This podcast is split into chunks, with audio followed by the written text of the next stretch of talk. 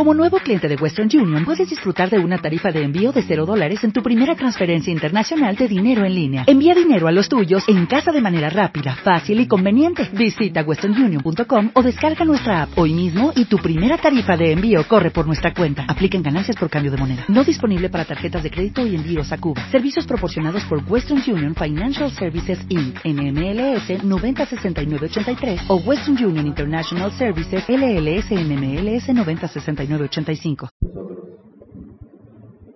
Y hablamos de temas muy importantes. Hay un tema muy conocido, quisiera darle unos minutos nada más, sobre la influencia mala sobre nosotros. Uno de, las, de los medios más fuertes para transmitir a la gente lo que ellos quieren es la televisión. La televisión nos canta, nos dice, la familia pequeña vive mejor. Así es la televisión. La familia pequeña vive mejor. Esa es la óptica de los goyim. Sin embargo, en la óptica de la Torah Kedoshá, no es así. Y realmente tampoco es. Cuando una persona tiene una fe en Boreolam, que todo lo que le va a llegar en el año está decretado desde Rosh Hashanah y Yom Kippur, quiere decir que yo ya confío que los 10 kilos de alegría que voy a tener este año ya están decretados. Y cada persona tiene que buscar la forma en que aprovechar y usar sus 10 kilos de alegría que Boreolam le va a dar a él. Lo puede aprovechar con sus hijos, con estudio, con mitzvot, con cosas buenas. Eso ya está decretado en el cielo. Igualmente está decretado cuánta tristeza la persona va a tener, si un gramo, dos o tres, en todo el año. También cuánta lucha y cuánto esfuerzo va a tener que él que hacer ese año. Ya sea que él lo use en su estudio, haciendo mitzvot con los demás, o que lo haga perdido el tiempo, que el coche se echó a perder, que este no sirve, perdiendo el tiempo en cosas que del cielo se decretó sobre él que se ocupe en cosas de hacer. ¿Qué exactamente él va a tener que gastar de su esfuerzo, de su lucha? No se sabe. De aquí tenemos que saber, la total. La familia pequeña vive mejor. ¿Qué es vivir y qué es mejor? ¿Qué es vivir mejor? Uno dice, "Ah, una parejita, pues siempre. Vámonos a Europa, cada tres, cuatro meses. Ahora sí, mi casa parece kinder. Un relajo, no se puede vivir así. Pañales por acá, ropa por acá. Pero bueno, no tiene fines. Créanmelo, que cuando una persona, así trae el conoce acá en su casa, cuando una persona empieza a probar lo que es el tener un corazón muy abierto para dar amor, cariño, atención a muchos, y ahí es cuando una persona se desarrolla como Boreolam quiere de una persona. Obviamente, siempre una persona tiene que tener cuidado. Hay situaciones en las cuales uno tiene que descansar un tiempo, o ya sea una necesidad física, moral, sentimental, emocional, obviamente. Pero muchas veces uno se equivoca y cree que va a tener más felicidad en la vida, impidiendo la procreación, dejar de traer hijos, ah, ya, suficiente, la situación económica, varias explicaciones que tal vez eso confunda a las personas. Pero cuando Behemet, una persona, entiende lo que la Torah quiere, sabe lo que Borabalam quiere de la persona, el dejar de traer hijos no le da más alegría, sino todo lo contrario. Hay que pedirle a Shem que esas influencias que nos dan en la calle externas a la Torah que nosotros creemos en ella, que no nos vayan a montarse encima de nosotros, a que creamos nosotros que la familia pequeña vive mejor. Menos niñitos, menos guayaras, menos dolor de cabeza, menos sufrimientos, menos desvelos. No es verdad. La persona que se le decreta del cielo desvelarse, se va a desvelar por la muela, se va a desvelar por la piedrita que tiene el riñón, se va a desvelar por cualquier otra cosa. Y cuando una persona le pide a Kadosh Baruj oportunidad para servirlo a él, les a dar una, una, cosa muy bonita. La semana pasada estudiamos el Shabbat, una cosa hermosa. Había una señora que se llamaba Mijal Bachaul, la esposa de Shaul Amelech. La, la hija de Shaul, la esposa de David Amelech. Resulta ser que David, cuando decidió meter el Arona Kodesh, el Lejal, donde estaba la Torah, a Jerusalén, él lo introdujo de una, forma muy, muy, con mucha alegría, con un fervor, con un amor muy grande a Boreolam. Y él bailaba y bailaba, bailaba, porque es el rey. Y él, con mucho amor y emoción, recibió el Ejal, el Arona Kodesh, a Jerusalén. Cuenta que su esposa lo vio como que, la verdad, se pasó de la cuenta. Él usaba una túnica. Cuando estaba bailando, se le levantó un poquito la túnica, se le dio un pedazo de piel. Obvio, a un rey, a una persona importante, no se puede descubrir ninguna parte de él. No es como el día de hoy, que todo el mundo se descubre y queda nada más kazai, así, tapado del cuerpo. La gente importante, es verdad, la gente importante se cubre. Nunca vas a ver a una reina de Inglaterra eh, toda así descubierta, con 30, 40 centímetros de tela. No, no, no, no, claro que no. La vas a ver perfectamente bien tapada, porque la importancia de una persona es el respeto que merece. ¿Qué tiene que ver respeto con ocultarse? No necesitamos perder el tiempo para explicarlo. Mijal Bachaul se quejó de que David, su esposo, cuando bailó para recibir la Torah, ¿Qué pasó? En ese momento se descubrió un poquito y fue y le dijo, David, ¿cómo haces eso? Te estás despreciando los ojos de las sirvientas. ¿Cómo te estás tú mostrando delante de todas ellas? Ella hablaba de celos, pero también como quejándose que la actitud de David un poco despreciable. Así le dijo Mijal a David, su esposo el castigo sobre esa mujer fue que ya no tuvo hijos jamás. El Midrash trae acción muta hasta el último día de su vida. El último día que ella vivió, el último día que ella vivió en su vida, le nació un hijo. Preguntamos en la clase Shabbat, ¿por qué se le castigó a Mijal por no, por despreciar a David Amelech de no tener hijos? ¿Qué tiene que ver esto con esto? Siempre la Torah, el castigo es mitad y es mitad. Una cosa tiene que ver una cosa con la otra. ¿Qué tiene que ver despreciar a David o a la Torah o a Dios con castigarse de no tener hijos? Escuchen la pregunta tan grande. La respuesta es la siguiente. Hijos, el concepto de hijos, ¿saben qué es? Un medio para honrar a Dios y honrar a la Torah Y una persona, para poder lograrlo, tiene que hacer actos de desprecio.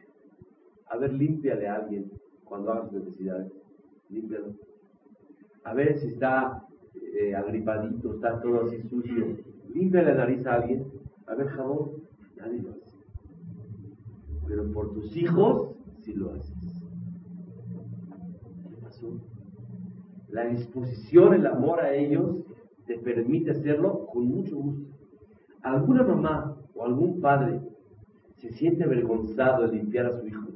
A mí es muy importante, no puede limpiar nada. Todos los actos de desprecio ante los demás, cuando son directamente a los hijos, no son desprecio, sino al contrario, es un honor muy grande hacerlo. Los hijos, y aquí aprendemos algo muy grande, el concepto de hijos es un ser humano que hay la disposición para hacer actos de desprecio ante los demás, pero para los hijos no es desprecio y es un medio para honrar a Dios y honrar a la Torah Eso es un hijo. Por lo tanto, ella quien despreció, Mijal, a la Torah y a Boreolá. No quería que David le bailara a Dios, aunque se le levante la túnica un poquito. Ella despreció a la Torah, despreció a Dios. ¿Cuál fue su castigo? Que le manden del cielo, que le impidan la oportunidad de despreciarse ella para honrar a Dios. ¿Cuál es el medio de despreciar, acto de desprecio, no, no es un desprecio verdadero, superficial ante ojos de los humanos, para otra persona sea un acto de desprecio. ¿Qué obtuvo? ¿Qué obtiene un padre, una mamá, al despreciarse? Límpiale, recógele, agáchatele, amárrale. Yo tengo en casa un bebé y cada 10 minutos me dice, me pagas. Me amarras las orejas. Cada 10 minutos. Me acuerdo de mi jalba chabón. Amárrame, amárrame y quítame. En el cristo, me amarras y me pones. Bueno, ya. Una persona se mete en la cabeza. Imagínate que el Señor te diga de al lado, Seleja, perdón, una misma, ¿me amarras? ¿Me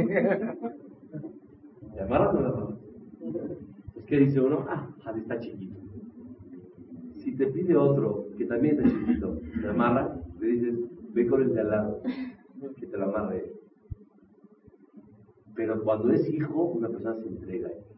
Y para él no es desprecio, sino es orgullo.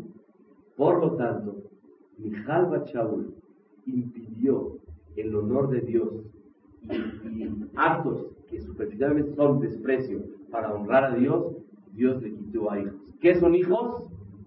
Actos constantes que para otros son desprecio y para uno mismo es un honor para honrar a Dios. Eso se llama un hijo.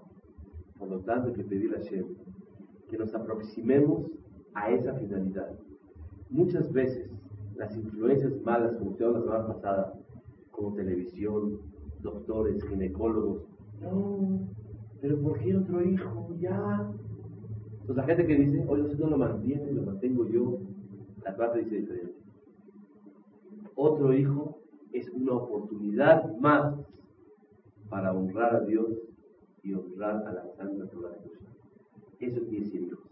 Por eso, junto con la emuná de una persona y junto con la alegría que una persona conoce verdaderamente al hacerlo, nunca le va a entrar esas influencias malas que hay de la televisión, de otros lugares, de la gente que cree vivir más contenta y más confortable sin tener que tener aumento de hijos. Pero de eso quiero aclarar. No quiere decir que trae, trae, trae dos, tres al año. No.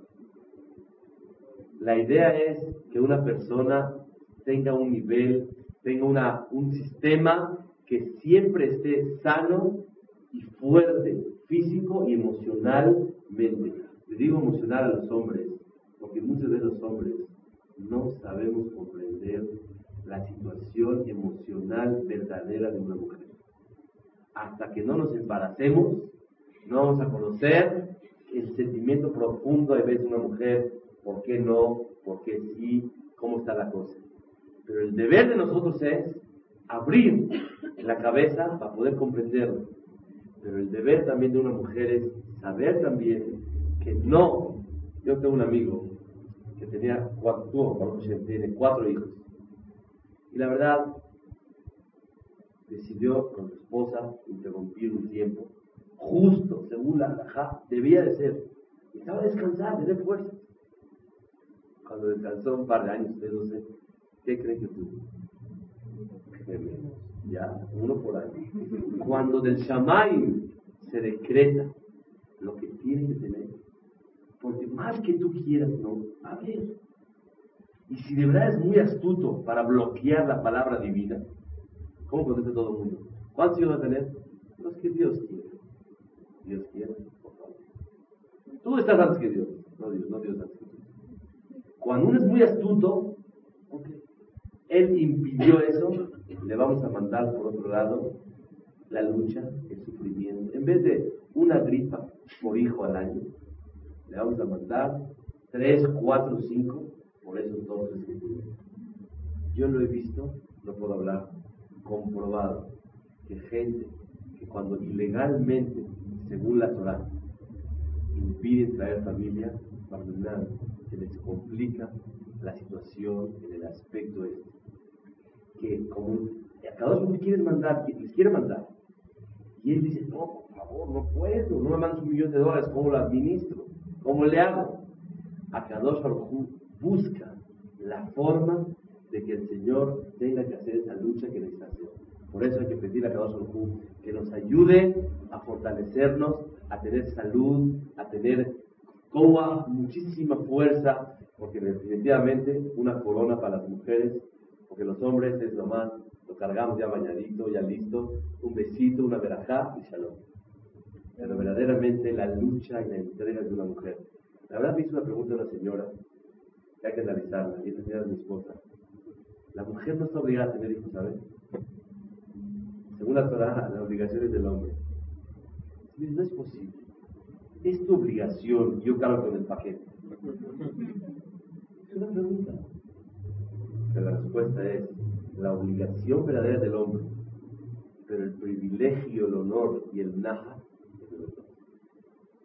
Por lo tanto, la lucha tiene que ser por los dos y cada quien tiene que aportar la parte que a cada uno le da de capacidad para poder ser. El hombre que trabaja, el hombre le da una atención necesaria esporádicamente o más seguida, seguro que necesita cada niño, pero verdaderamente el cargo es de una mujer. Y créanmelo, que no de gratis la Torah le da el judaísmo por medio de una mamá. Y no de gratis en la vida está comprobado que detrás, detrás de un gran hombre hay una gran mujer, hay algo más todavía. Los hijos salen si es una mamá buena.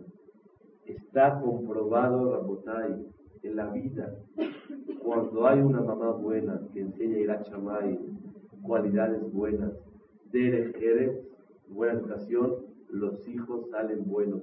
Puede tener el hombre barba, no hasta el ombligo, hasta el piso.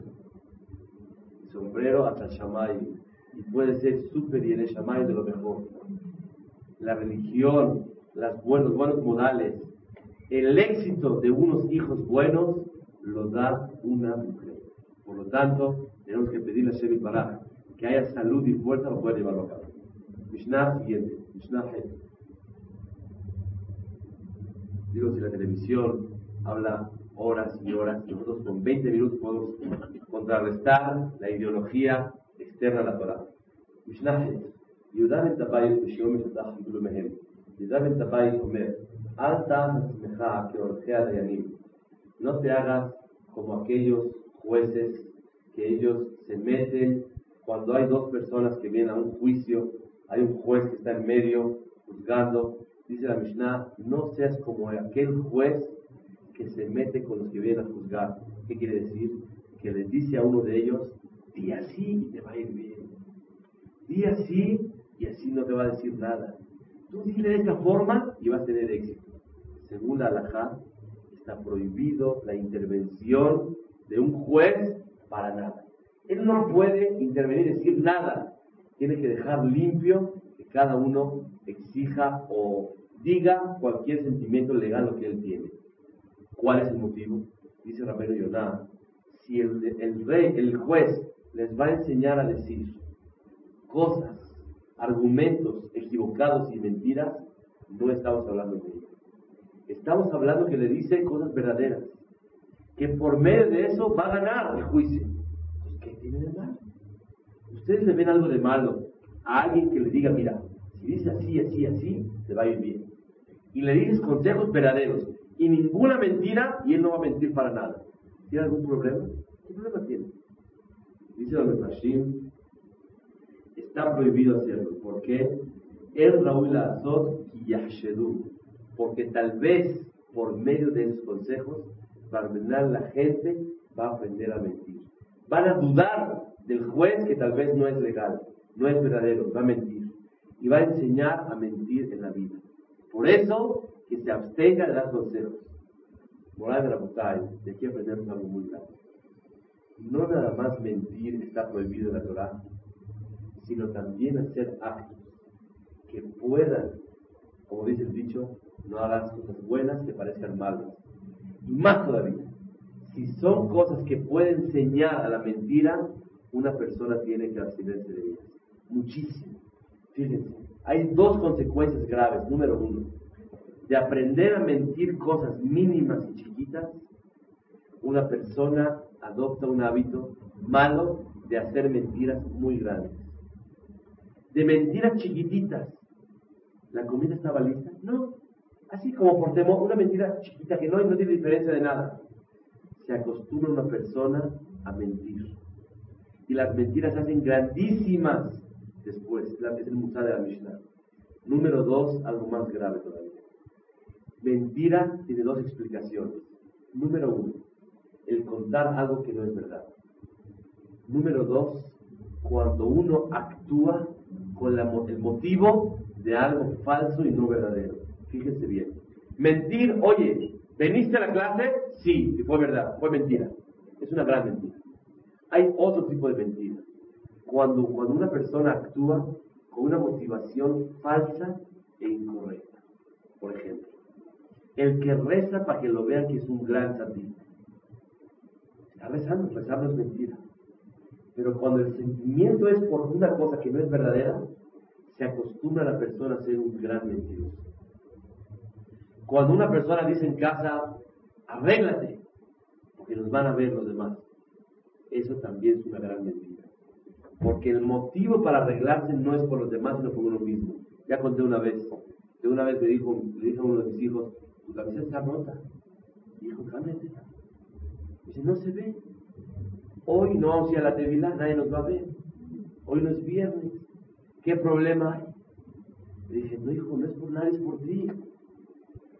Una persona tiene por naturaleza lo que se llama show off. Y estamos acostumbrados a vivir por los demás. Recuerden un dicho que una vez lo dijimos hace mucho tiempo, que vale la pena recordarlo otra vez. Si yo soy yo, ¿se acuerdan o no se acuerdan? Tal vez algunos se acuerdan de esto. Si yo soy yo porque tú eres tú, o sea que actúa por los demás, y tú eres tú porque yo soy yo, yo no soy yo, tú no eres tú. Pero si yo soy yo porque yo soy yo, y tú eres tú porque tú eres tú, yo soy yo y tú eres tú. Lo repito una vez más. Si yo soy yo porque tú eres tú, y tú eres tú porque yo soy yo, yo no soy yo y tú no eres tú. Yo soy otro y tú eres otro. Pero si yo soy yo porque yo soy yo, y tú eres tú porque tú eres tú, yo soy yo y tú eres tú, cada quien es suyo. El sheker, la mentira, no nada más es decir cosas que no son, sino cuando la motivación para actuar es falsa, también se llama una gran mentira. Y quiero decirles que se percibe en un hogar cuando el motivo de las cosas son falsas.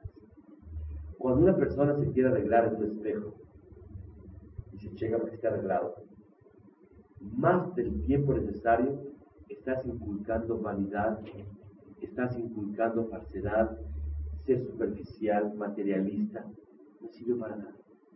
Cuando tú te arreglas lo necesario, estás mostrando que una persona tiene que ser ordenada, limpia, para sí mismo, para con los demás, para servir a Shem y para. Pero un poquito de más, ya inculcaste para siempre, con una gran facilidad, la mentira. El que una persona se la pase de más, ya inculcaste una gran mentira moral de la Aprendemos de la Mishnah tratar de alejarse de la mentira. Dice la Mishnah,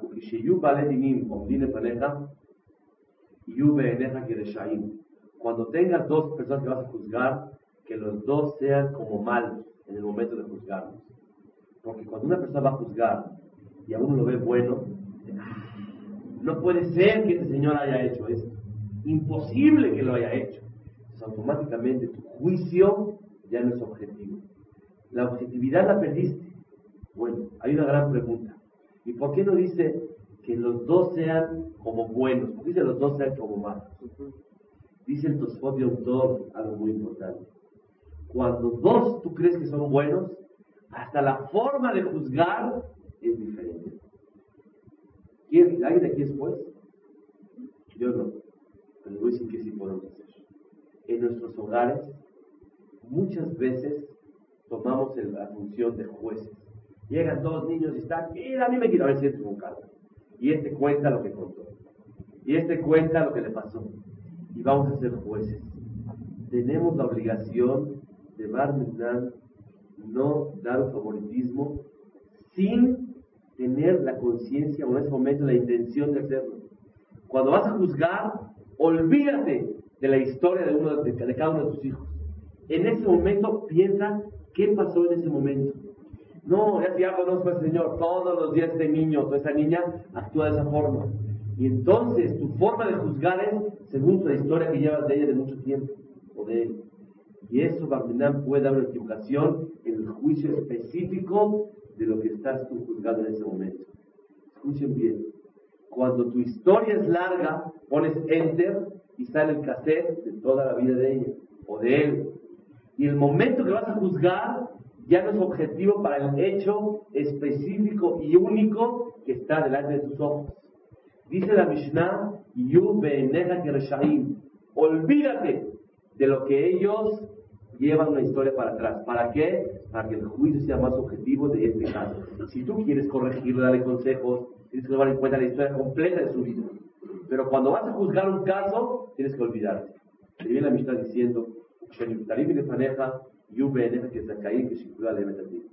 hay la obligación de juzgar para bien a las personas.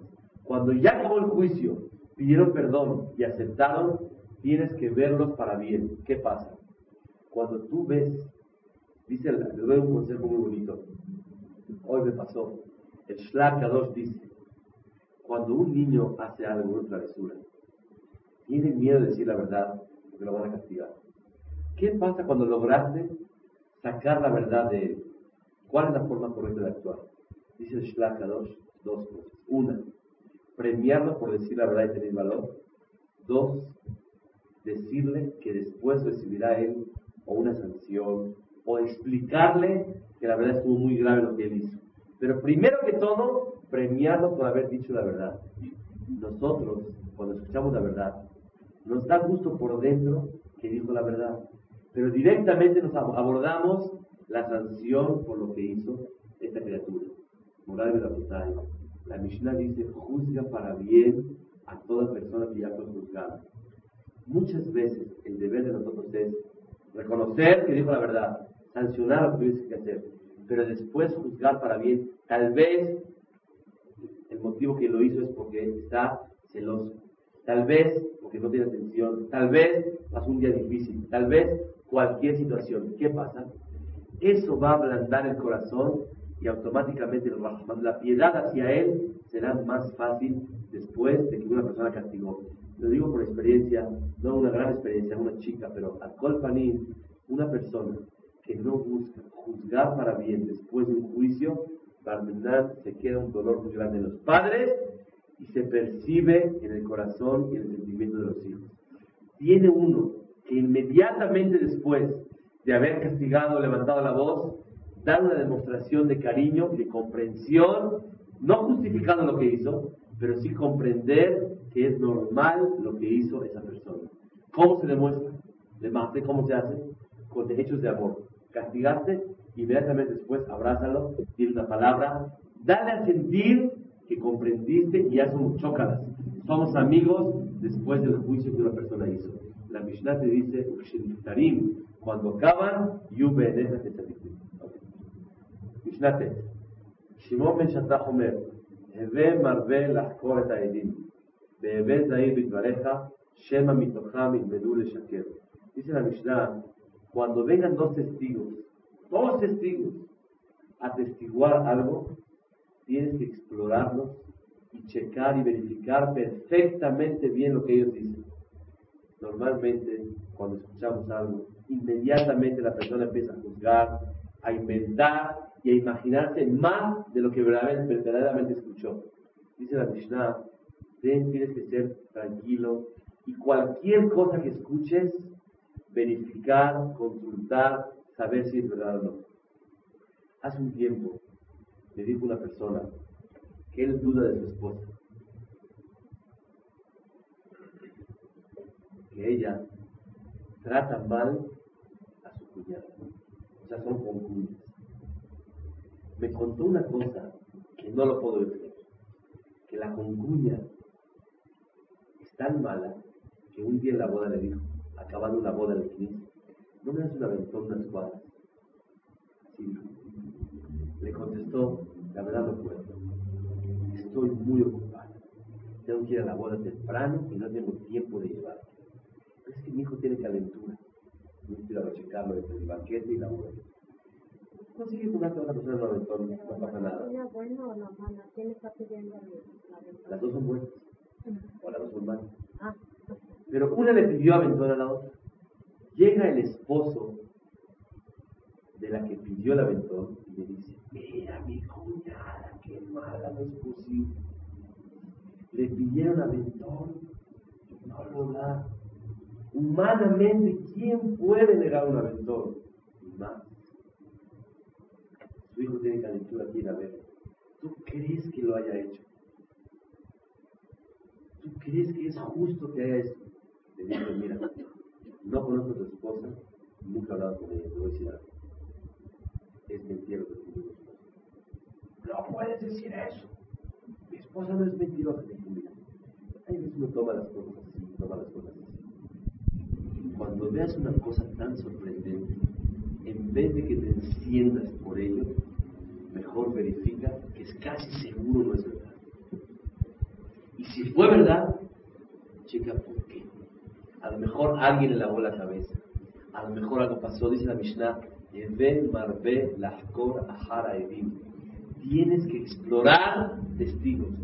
Si a testigos hay que explorar, cuando una persona escucha algo de los demás, con más razón una persona tiene que explorar el porqué de cada cosa, el analizar si verdaderamente fue verdad o no. Dice la Mishnah, Bebes Air Bitvareja, cuida mucho tus palabras. Shema mitoham il medule shaker. Tal vez de tus palabras van a aprender a mentir. Trajimos un ejemplo muy grande es muy conocido por todos. Cuando alguien te marca por teléfono a tu casa, ¿qué dices tú? No quieres contestar, ¿qué dices? Dile que no. Esto al la está prohibido. Estás mintiendo más. Es sheker. Es mentira. Si hablar cosas que van a aprender mentira está prohibido, hacer mentiras cuando no tienes tú la valentía o la forma de, enfrentar una situación, con más razón. ¿Qué aprendieron en tu casa? Que se puede mentir. Mentir y saber mentir todo el tiempo. ¿Qué se hace cuando no puedo decir lo que se va a ofender? Busca la forma de que una persona pueda evadir el problema sin necesidad de mentir. Descuelga el teléfono, haz lo que quieras. Pero muchas veces una persona dice, no estoy. Los niños se sienten que en la casa transmitimos a mentir. Transmitimos que con facilidad vamos a la mentira. Está escrito en la Gemara que la persona que miente, que ilu obed abodazara. ¿Sabían ustedes? La persona que miente es como si fuera que hace idolatría. La pregunta es, ¿qué tiene que ver la mentira con la idolatría? Explica los de Fashim de la siguiente forma. Cuando una persona miente por algo, es porque considera que no va a tener éxito si no miente. Y por medio de la mentira va a lograr algo. Quiere decir que con la pura verdad no va a poder tener éxito.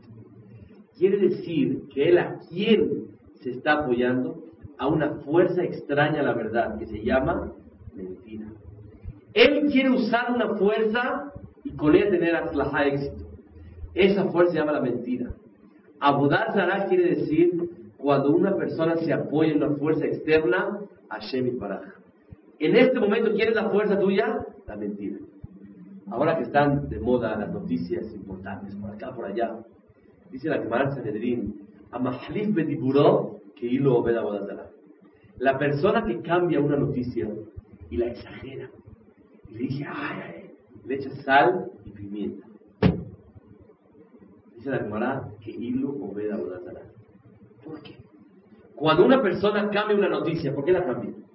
Porque él considera que va a adquirir más gracia y va a recibir más aceptación ante la sociedad al contar algo más interesante. Pero si lo cuenta tal cual como es, asaltaron a un señor, le quitaron un millón de dólares, le quitaron cien mil dólares. ¿Por qué dices un millón? Porque se va más bonito, va a quedar el cuentito. Cuando le cambiaste algo, automáticamente tú sientes que vas a llamar la atención mucho más. Vas a encontrar más aceptación por medio de los demás con tu cuentito de la forma como tú lo cuentas. Dice el Jajamim, Amahlif betipuro que ilu obed abodazara. ¿Por qué? Te estás apoyando en una fuerza extraña. ¿Quién es la fuerza que tú quieres tú apoyar en ella? La fuerza de la mentira. Okay. Mishnah Yud, ahora estamos avanzando. Shemaya y kibelu mehem. Shemayá Naftalión recibieron de sus jefes anteriores. Shemayá Omer, Ehovet Amelachá Usneh Rabbanut, Ve'al Vadal Arashut. Ama el trabajo, odia el ser jajam, ve'al titvadá la rashut. Y no te lleves con mucha confianza con el gobierno. ¿Por qué? Porque dice los jajamín, con el gobierno tienes que tener mucho cuidado. Muchas veces uno cree, ah, una palanca por acá, por allá, somos confidentes, nos llevamos muy bien. Y a la hora de la hora, cuando lo necesites de ellos, verdad te pueden dar la espalda. Pero hay dos oraciones muy profundas que tenemos que explicar el día de hoy. Ehom et amelajá, traducción literal. Ama el trabajo. Dos, odia el rabanut. ¿Qué es rabanut? ¿Saben ustedes qué es rabanut? Ser rab. Odia ser rab y ama el trabajo. Mejor dedícate a una profesión, a una ocupación, a los negocios y odia ser jajam. Mishnah en Masejet Avot, capítulo 1, Mishnah Yod, la número 10. ¿Qué quiere decir? Que una persona tiene que odiar ser jajam. ¿Conoce la explicación de Mishnah? La Mishnah dice, ama el trabajo. Primer punto. Muchas veces queremos hacer lo que queremos. Y lo que tenemos que hacer es querer lo que hacemos. La Mishnah te dice, ama el trabajo. Cuando una persona no ama lo que quiere hacer, lo que hace, Murai Botay siempre vive con nerviosismo, estrés, amargura, tristeza. Hay que tratar de dedicarse a lo que uno le gusta hacer. Pero cuando una persona logra, o Minashamay lo llevaron a hacer algo, la Mishnah te dice, Ehor et Ama lo que haces. La ocupación que tienes para mantenerte, tienes que amarla muchísimo. ¿Por qué? Para hacerlo con gusto y con amor. Un padre le dio un consejo a su hijo, hijo mío, si quieres dejar de trabajar toda tu vida, dedícate a lo que te gusta hacer. Esta Mishnah me enseña que la persona tiene que amar su trabajo y disfrutar lo que él está haciendo. La Mishnah te enseña algo más todavía, que cuando una persona es archimillonario y no tiene necesidad de trabajar, tiene la obligación de ocuparse en algo forzosamente y trabajar por distracción. ¿Por qué? Dice la Mishnah, Shemun de cuando una persona está aburrido, lo lleva al pecado la persona. Cuando una persona no tiene lo que hacer, automáticamente el pecado es el hermano cercano de él. Dice la Mishnah, ocúpate en cosas que tienes que hacer. ¿Qué quiere decir Usnet Rabbanut? Odia los puestos de importancia. Eso dice, no jajam, de importancia. Y si también es por medio de jajam, odia también ese camino. Escuchen bien. ¿Por qué una persona tiene que odiar los puestos importantes, presidente de esto, una persona honorable? Toda persona que está un poco arriba del público tiene un gran problema, que va la presunción o el orgullo lo domine a él. Y en vez de servir a la gente, usa a la gente para él a sentirse superior a los demás. Y si también es por medio de Jajam, Usne et Odia lo que se llama estar arriba de los demás. ¿Por qué? Dice Jajamim, Sharabanut Mekaberet Baalea. Barmenar, cuando una persona es mejor estar sentado en el público que estar en un lugar donde una persona está un poquito arriba de los demás. Porque, dice la Mishnah, Mekaberet Baalea, dice el Mashim, entierra a aquellos que no actúan debidamente. ¿De quién se aprende? De Yosef Atzadik. Yosef vivió 110 años. Un hombre muy tzadik y muy bueno, y muy inteligente. Pero se le quitaron muchos años de su vida. ¿Saben por qué? Por escuchar la palabra tu padre, tu esclavo. Cuando hablaban sus hermanos con él, ¿cómo le decían? Tu siervo, nuestro padre. Y le decían, Abdejá vino, tu esclavo. En los oídos de Yosef, ok, será muy mi papá, pero yo soy el rey. Akadosh Baruj captó dentro del corazón de Yosef que él no podía haber aceptado escuchar la palabra Abdeja, tu esclavo. Cuando una persona está acostumbrado a estar por arriba, eso, presidente, directivo, gabay, de un knis, de un lugar, un cajam, tenemos la obligación de cuidarnos, de no aprovecharnos del cajal de la gente, sino al contrario. Retzonja, escuchen que palabras tan bonitas. Retzonja liyot melech liye el. Le pregunté a mi jajam Rabbi una vez. Jajam, tengo un consejo para toda la vida. Me dijo así: si quieres ser rey, tienes que ser esclavo. El que busca ser rey, el camino es ser esclavo, atender y servir a los demás. Cuando una persona busca ser rey, sale esclavo. Cuando busca ser esclavo, sale rey. ¿Qué quiere decir? Aprovecha los puestos que tienes, la función que tienes, el privilegio y el honor que tienes para servir a Kadosh Baruch y a Am Israel. Mas no para aprovechar a ellos para uno mismo. La persona que no sabe diferenciar entre esto Barminan cae en el error tan grande, tan grande de usar y, disponer de la gente para orgullo, para presunción. Eso le pasó a Yosef Atzadik. La verdad que es una gran responsabilidad, uno prefiere decir, ¿sabes qué?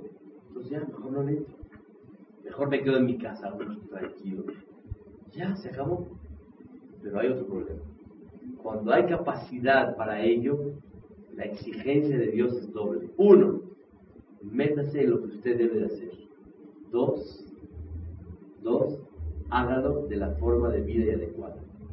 Eso es cuando hablamos de hajamí, de gente directivos. Pero cuando una persona también es directivo de su casa, ¿y quién es el rey de la casa? El Señor. ¿Quién es el rey de la fábrica? El Señor.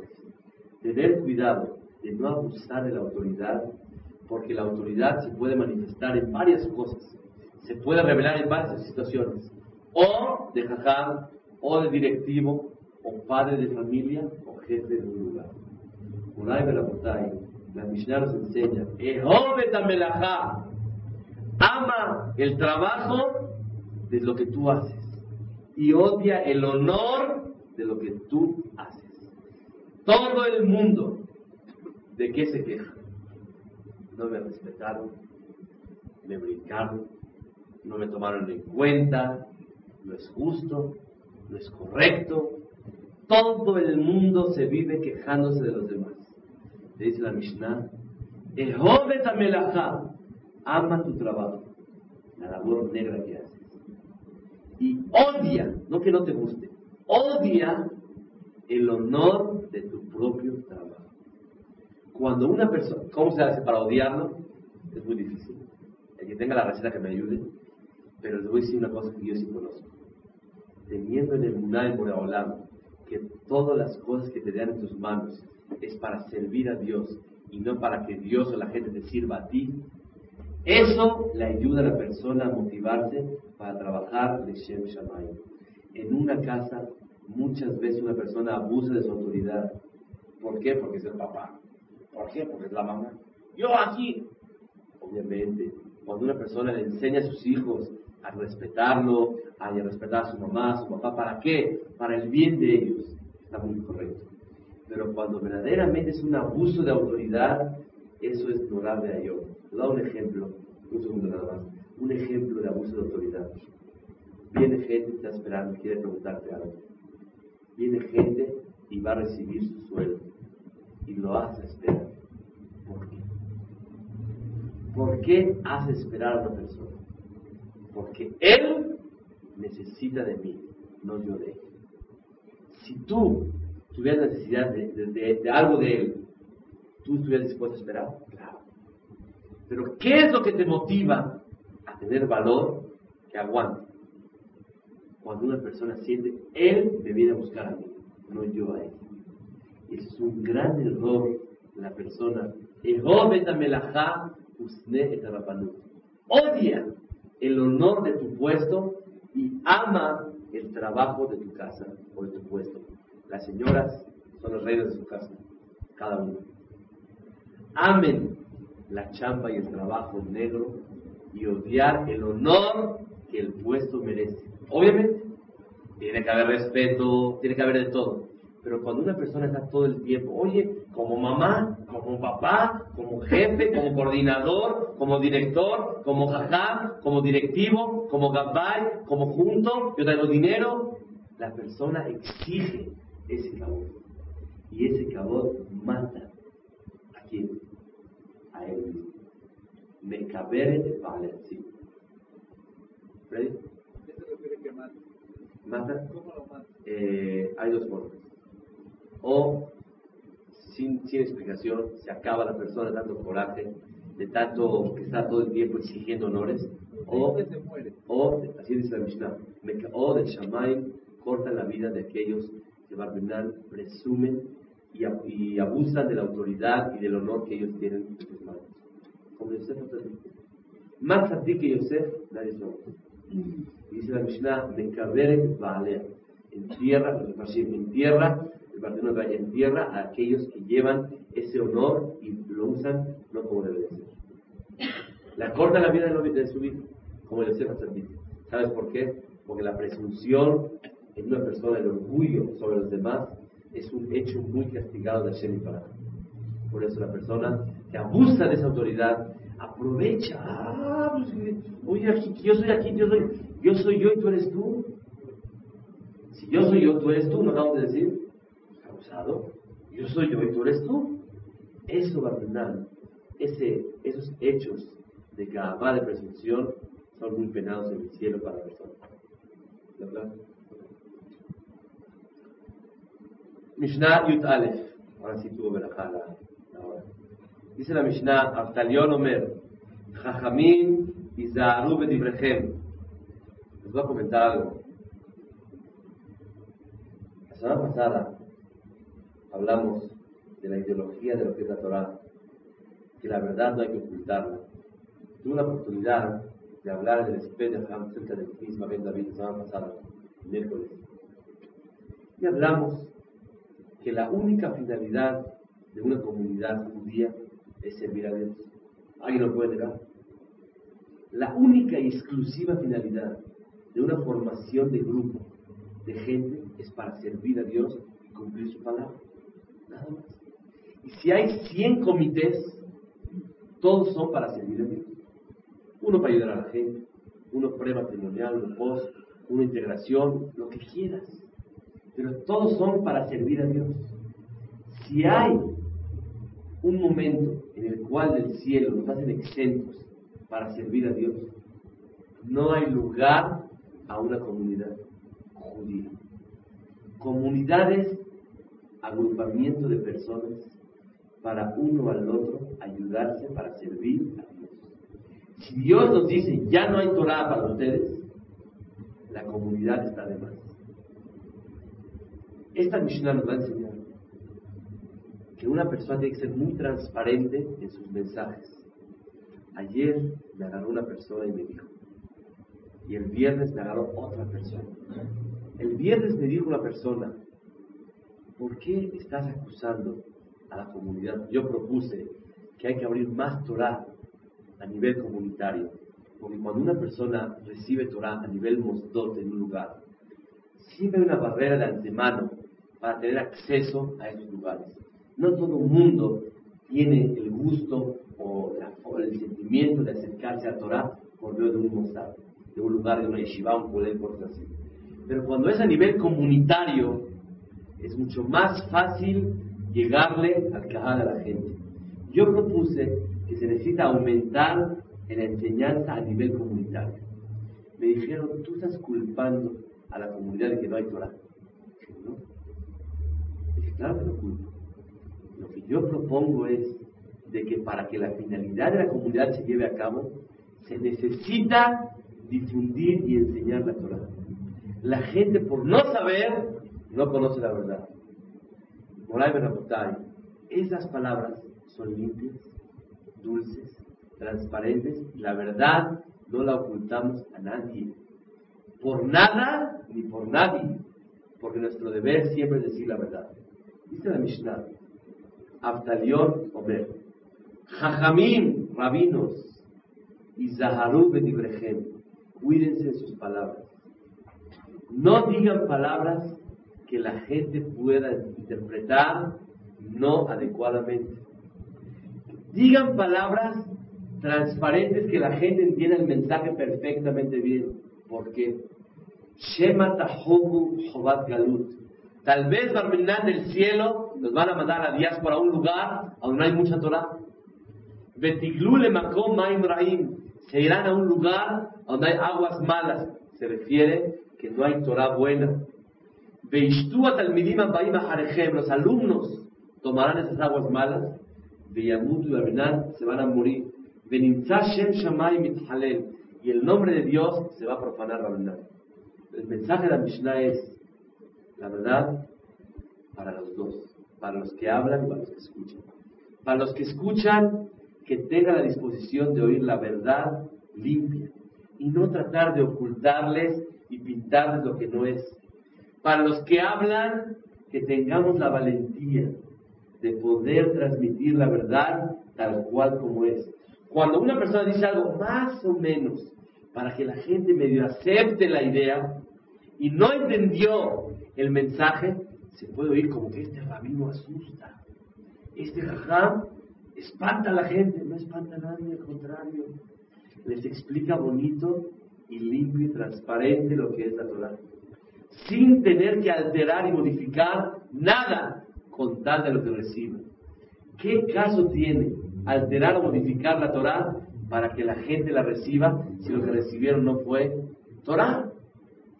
Ayer me dijo una persona, al decir que la finalidad del judaísmo o de la comunidad judía se la acabó Marpe fue para la Torah nada más. La verdad, ahora sí todo el mundo se va a orientar, se va a ir de la Torah Entonces es muy religiosa la cosa. Me dijo, la verdad, la constitución de la comunidad, ¿saben cuál? ¿Para qué es? Yo leo y las leyes. Es un señor grande. La constitución dice que fue hecha para ayudar a los emigrantes de Siria. Esa es una finalidad. Ayudar a los emigrantes de Siria y a los de Italia, ¿por qué no? Y a los de Bélgica, ¿por qué no? Y a los de Siria, ¿por qué hay que ayudarlos? son judíos. ¿Y quién dijo ayudar a los judíos? La Torah misma Y no hay mejor ayuda que darle luz, iluminación a los ojos, a la vista de una persona. Cuando le abres los ojos a una persona para que vea la verdad, viva con la verdad, es la mejor ayuda. Obviamente, necesitas tú darle despensas, eh, dinero, prestar, ayudar, casas. Es un muy grande. Pero no menos el favor de iluminar la vista y la mirada y la inteligencia y la visión de la vida a una persona. Moral de la verdad. Tenemos que aprender a siempre tratar de llevar la verdad con nosotros. La verdad, dice el Meiri, es pesada. Y por eso para cargarla cuesta trabajo. Llevar la verdad es tan pesada que poquitos la pueden cargar. Pero la verdad encuentra gracia en los ojos de todos. Nadie, nadie se niega a la verdad. Lo que pasa que es que cuando a una persona le cuesta cargarla, prefiere disfrazar y decir así no, así no y así no. ¿Qué crees que le dije al Señor? La verdad, estoy muy orgulloso que mis palabras hayan llegado a lo más profundo de su corazón. Porque si no fuera que llegó a, lo más profundo de su corazón, usted no hubiera venido a reclamarme nada. Dice, ¿cómo sabes? al ver que a usted le dolió es porque le pegó duro. Y mi intención no fue atacar ni pegar nada, sino decir la verdad. Dice, la verdad tiene razón, luego platicamos. Que Hashem nos ayude a decir la verdad, la bondad, delante de todos, sin atacar, sin agredir a nadie, pero no tratar de encontrar gracia ante la gente diciendo lo que la gente quiere escuchar y no lo que una persona tiene que decir.